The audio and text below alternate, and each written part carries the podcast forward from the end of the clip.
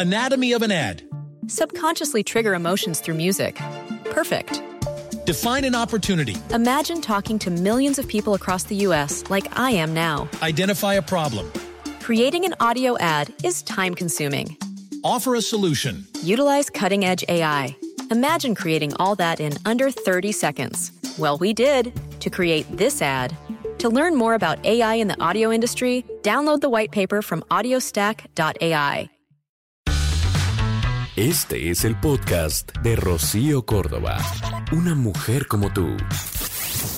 Vamos a hablar en esta mañana del síndrome de Wendy. ¿Te acuerdas de Wendy? De esta niña de 12 años que protege a Peter Pan, que de alguna manera pues siente esta atracción hacia él y, y es con este instinto de protección. Peter Pan, un niño que huyó, digamos que, de sus responsabilidades para vivir en el país de nunca jamás. Y al seguirlo, ella termina justamente a cargo de él, de sus hermanos y de los niños perdidos. Y este tan solo es un cuento para niños, pero que hoy da pie para explicar algunos comportamientos, tanto de hombres como de mujeres. Y en los hombres surge el también popularmente llamado este síndrome de Peter Pan, que digamos que es un conjunto de rasgos entre los cuales resalta la necesidad de estos hombres de sentirse como niños, de esta dificultad para madurar, para enfrentar la vida adulta. Y el síndrome de Wendy es esta mujer que busca, digamos que cumplir con el mandato del género femenino. Y este mandato le dicta que debe tener este comportamiento maternal, protector, pero además se acompaña de problemas como esta necesidad de sacrificarse, de cuidar de los demás, de hacer sus tareas, de resignarse ante el sufrimiento. Hay mujeres que cuando tienen hijos emplean toda su energía, toda su fuerza para cuidarlos, hasta olvidarse de ellas mismas. Y muchas veces aquí es donde ellas encuentran su valor. Y no solo ven por sus hijos, sino asumen todas las responsabilidades a veces de la pareja, de la casa, resuelven problemas. O sea, tienen a los chamacos, pero mantienen a los chamacos, pero además se ocupan del marido, porque dicen Dios los hace y ellos se juntan. Parece que se, se complementan. Ese hombre que no ha crecido, que no ha madurado, y esa mujer que le gusta cuidar, proteger, acompañar, guiar. En fin, muy probablemente, mientras yo te estoy platicando esto, a ti ya te vinieron varios nombres a la mente. Todos conocemos una historia de un Peter Pan o una Wendy. Oh, estábamos hablando del Peter Pan, de estos chavos que fueron así galanes, guapetones, que se sentían los reyes del mambo en sus épocas mozas, cuando la fiesta y el cotorreo, y entonces se quedan atrapados en esta, en esta etapa en la que solo con su presencia causaban sensación, todo mundo los invitaba a la fiesta, no les faltaban cuates, pero galanas, y entonces sentían que, pues así, nada más, parándose en el lugar, ya estaba la cosa hecha. Y digamos que no aprenden a esforzarse, no aprenden a, pues sí, justamente esmerarse para ganarse las cosas porque pues pareciera que ya las tienen ganadas de saque, pero empiezan a pasar los años y resulta que la vida va cambiando. ¿O qué tal los hombres que pues probablemente tienen vocaciones así, que si son actores o que si son músicos y entonces te enamoran con la guitarrita y su música, pero no son muy buenos em, proveedores y entonces la mujer, pues digamos que le va ayudando y le va perdonando y entonces lo mantiene pero mantiene la casa, pero mantiene a los hijos, pero el cuidado. Y es que estamos hablando de una inmadurez que se ve reflejada en todos los aspectos. O sea, no nada más es en, en no hacer dinero. Son hombres que suelen ser egoístas, que no saben ver por los demás, hacer familia, pensar en, en la pareja, en ayudarle, en hacer equipo. A las mujeres, por ejemplo, Wendy's, estas mujeres que viven eh, sobreprotegiendo, cuidando, eh, viendo el que toda la familia esté bien. Resulta que cuando la pareja a quien ama no les corresponde o no reconoce su amor, su esfuerzo, entran, por supuesto, en depresión. Y lo mismo pasa cuando los hijos crecen y se van. O sea, la mamá se siente sola en la casa sin reconocimiento y sin saber qué hacer. Ahora, ¿a quién le cocino? ¿Para quién me deshago en formas para dar? Este mandato de la feminidad de cuidar, de proveer a todos los que nos rodean, digamos que se convierte en esa obligación que muchas veces no es retribuida o reconocida.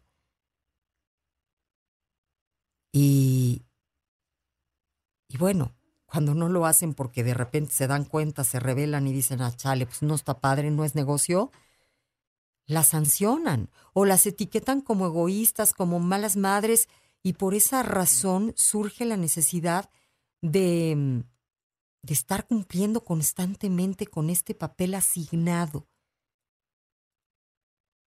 Y viven al pendiente de las necesidades afectivas de la pareja también y resulta que la pareja, el hombre, no se responsabiliza de este vínculo. La mujer se cansa, ¿no? De que el otro no responda igual. Y es que son hombres que no están acostumbrados a responsabilizarse. No hablan de las situaciones, no resuelven problemas digamos que son los que huyen, los que a veces no entienden. Y luego dicen, yo no te hice nada. No, nada, justo, no haces nada. Ni ayudarme a cuidar la casa que esté en condiciones para que vuelva a estar funcional la cocina, la, ¿no? Pero tampoco con los hijos, pero tampoco en la economía, pero... Y aguas. Porque sabemos cuando una mujer se le mete un hombre en la cabeza, puede empezar creyendo que ella va pudiendo, bueno, poquito más, bueno, también le resuelvo, bueno, esto, bueno, lo otro, y terminas siendo la que hace todo. Y ya lo dijimos, sin ni siquiera sentir a veces el agradecimiento de los demás. Y entonces, bueno, viene la depresión total es increíble, pero hay historias en donde la mujer compra el anillo que le va a dar a él para que él se lo dé a ella. O sea, ella misma, digamos que paga lo necesario para que él haga el numerito y pues ella en una de esas se la crea. O ella paga el coche que él maneja para que la lleve y la traiga o estando en una cena, ella le pasa por debajo de la mesa el dinero para que él haga como que paga. ¿Sí? ¿Te suena? ¿Conoces historias de este tipo? Fíjate, hay una frase que se volvió en su momento bastante, pues, famosilla porque tiene mucho trasfondo y mucha verdad, dicha por Julia Roberts. Dice, Mujeres, ustedes no son el centro de rehabilitación de hombres que han sido criados erróneamente. No es su trabajo arreglarlos, cambiarlos o criarlos. Ustedes merecen un compañero de vida, no un proyecto de labor social. Mm. Gracias, Julia, ¿no? Oye, es que está muy cañón. Mira, dice Clau, desde pequeña sentí muchas responsabilidades, tratar de ser perfecta y ayudar a los demás. Mis padres nunca fueron muy cariñosos conmigo. Ahora, de adulta, me encuentro a puros hombres Peter Pan y ya estoy cansada de eso. Estoy en búsqueda de sanación. Gracias. Ahora lo entiendo. Mari, Yo siempre lo he llamado tener corazón de abuelita. Al menos así me siento, porque es una necesidad imperiosa de estar ahí para alguien, aunque no sea necesario. Creo que derivó todo en mi niñez cuando pasé mucho tiempo en el hospital y eso hasta ahora, ya siendo adulta, tiene sus consecuencias. El tratar de no ser una molestia, de que todos estén felices, de ayudar en todo lo que pueda, de no ser un problema. Pero a veces se me olvida qué es lo que yo quiero. ¡Wow! Dos veces menciona, fíjate, tratar de no ser una molestia, tratar de no ser un problema. Es esta sensación de creerte inadecuada constantemente. Y son personas que además de dar, se justifican o hasta se disculpan. Y el mundo, acuérdate del dicho de das la mano y se toman el pie, somos bien gandallas y bien abusivos y bien malagradecidos.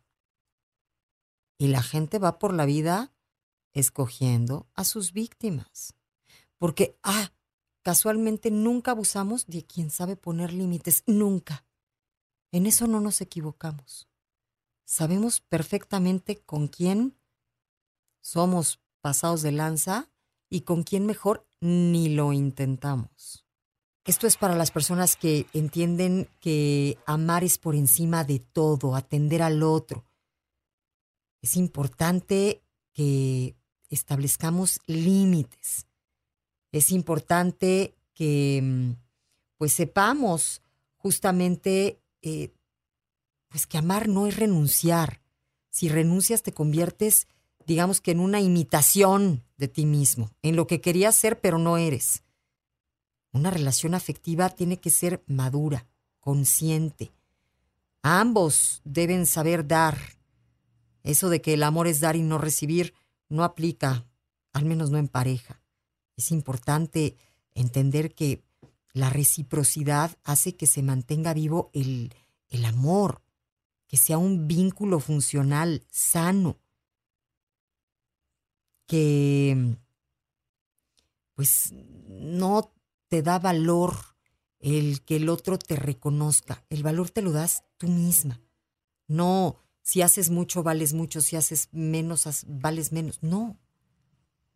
Tiene que haber equilibrio. En fin, nunca dejes de ser tú mismo por mucho que ames a la otra persona.